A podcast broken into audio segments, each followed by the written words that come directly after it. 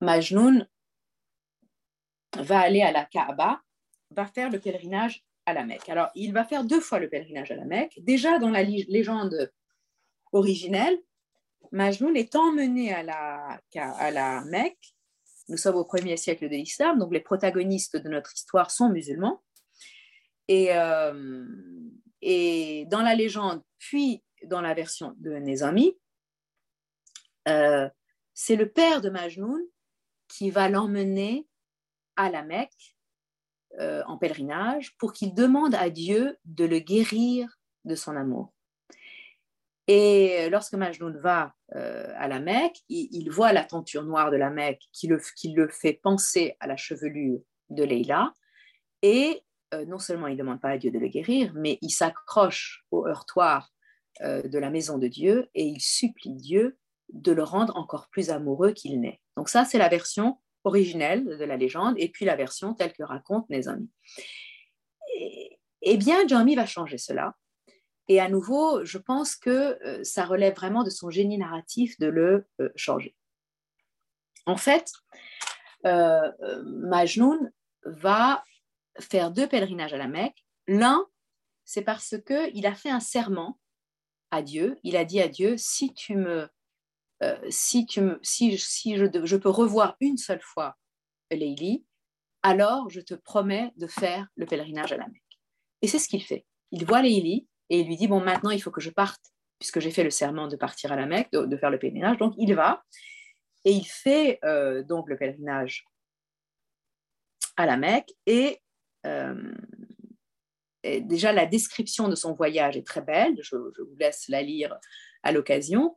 Euh, où on, voit la souffrance que c'était d'aller à pied. Il va à pied, et pieds nus. Il fait le pèlerinage à pied, pieds nus, euh, donc jusqu'à la Kaaba. Et il arrive donc euh, les, pieds, les pieds en sang, ayant beaucoup souffert, etc. Et voici ce que nous dit Jami de l'expérience qu'il fait là-bas. Tandis que les pèlerins foulaient l'enceinte sacrée en clamant Me voici, ô Seigneur, la Peik, Majnoun ne prononça aucune de ces formules. À la place, il n'avait que le nom de Leili au cœur et à la bouche. Contemplant, ébloui de beauté, la Kaaba qui resplendissait dans son écrin noir, lui revint en mémoire la beauté de Leili, et saisi d'un désir brûlant, il poussa un cri déchirant. Il se mit à tourner autour de la demeure en songeant à la lune laissée en sa demeure. La lune, si lointaine, adulée, séparée, cette pensée lui fit exhaler un soupir qui était une flamme. Alors il se saisit du grand heurtoir sacré et frappa à sa porte, submergé de désir. Il avait ceint son âme du collier de la servitude.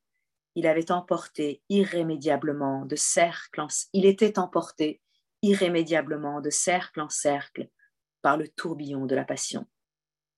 Et voyez que la surcommambulation devient un tourbillon de la passion.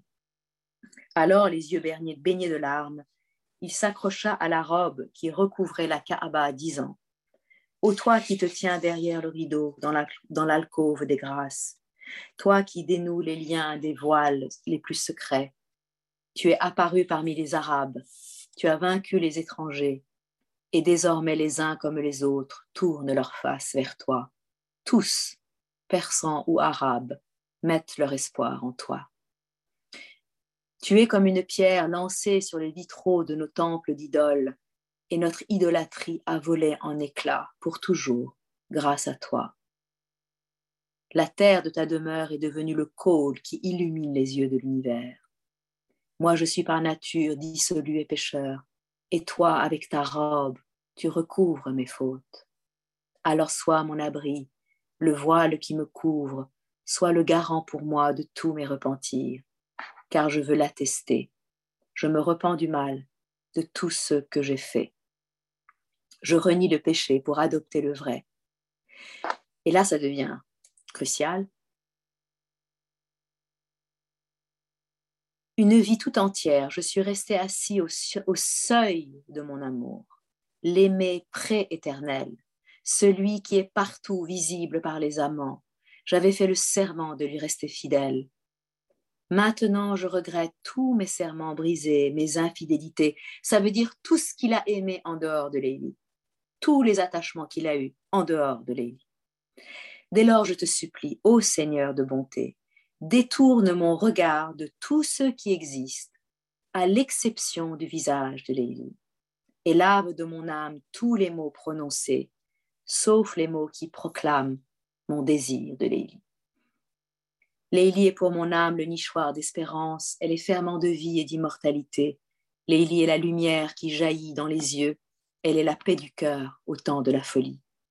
Lélie est cette lampe allumée dans la nuit, elle est le fruit éclos au jardin de l'union, elle est reine au royaume de la pure beauté, elle est l'âme de l'amour, l'essence de la bonté. Tant qu'elle sera reine, je serai son sujet, tant qu'elle sera vie, je serai moi vivant. Quiconque ne tient pas sa vie d'elle est un mort. Quiconque ne tient pas sa chaleur d'elle est glace. Même si tous se liguaient pour me persuader de défaire mon serment, jamais, au grand jamais, je ne renoncerai à être son amant. Et il dit cela devant la Kaaba, comme si la Kaaba redevenait la maison, la demeure qui, de la lumière théophanique, c'est-à-dire finalement de l'Élie. Et comme si d'un coup la chevelure de la Kaaba devenait elle-même une métaphore de la chevelure de l'Élie. Et ça, c'est la première fois que Majnoun va à la Mecque. La deuxième fois, il va y retourner à l'occasion d'un pèlerinage que fera Lélie quelques, quelques chapitres plus loin. Donc Lélie part à la Mecque pour faire le pèlerinage sacré. Elle, elle fait tout le rite qui, faut, qui, doit être fait. Là, je ne vous le lirai pas parce que le passage est très long. Je vous dirai tout simplement que pendant que Leili fait tous ses rites euh, du pèlerinage, je rappelle que euh, a fait le pèlerinage à la Mecque assez tardivement et que c'est à son retour du pèlerinage de la Mecque qu'il a épousé donc la petite fille de son maître et qui s'est mis à écrire des masnavis là aussi, hein, j'ai quand même le sentiment qu'il a eu une expérience à la Kaaba qui était une expérience d'ordre vraiment initiatique. Et on ne peut évidemment pas s'empêcher de penser à son maître, euh, en tout cas au-delà du temps, à son autre maître, son maître caché, qui était Ibn Arabi. C'est-à-dire, Ibn Arabi aussi fait une expérience à la Kaaba. Il fait une expérience de l'amour euh, d'une femme et de l'amour de Dieu dans ce lieu qui est la Kaaba. Et je pense à nouveau que quand Majnun est représenté par Jami faisant son pèlerinage à la Kaaba, disant ce qu'il dit à la Kaaba, et faisant ce qu'il fait, que je vais vous raconter euh, lors du pèlerinage de Leili, eh bien, il est en train, en fait, de poétiser la doctrine d'Ibn Arabi à travers donc cette narration en persan. Et que fait Majnun pendant que Leili fait son pèlerinage, pendant qu'elle fait tous les rites, en fait, il fait tous les rites autour d'elle. Par exemple, voilà, quand elle va boire à la source de Zamzam, Jami nous dit, et pendant ce temps-là, donc Majnun la suivait et lui, il buvait l'eau de ses propres larmes. Euh, voilà, et quand elle circumambule à la fin vers, autour de la, de la Kaaba, en fait, Majnun circumambule autour d'elle.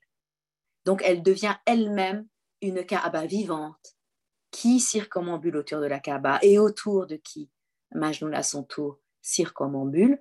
Et vous avez remarqué tout à l'heure, il dit, moi, ô toi, ô toi, le Dieu qui a brisé les idoles. Et on pourrait penser qu'il y a une forme d'idolâtrie chez Majnun, mais Jami nous précise, non, parce que ce n'est pas la forme qu'il aime, c'est précisément la lumière qui est venue dans cette forme et qui lui donne sa beauté.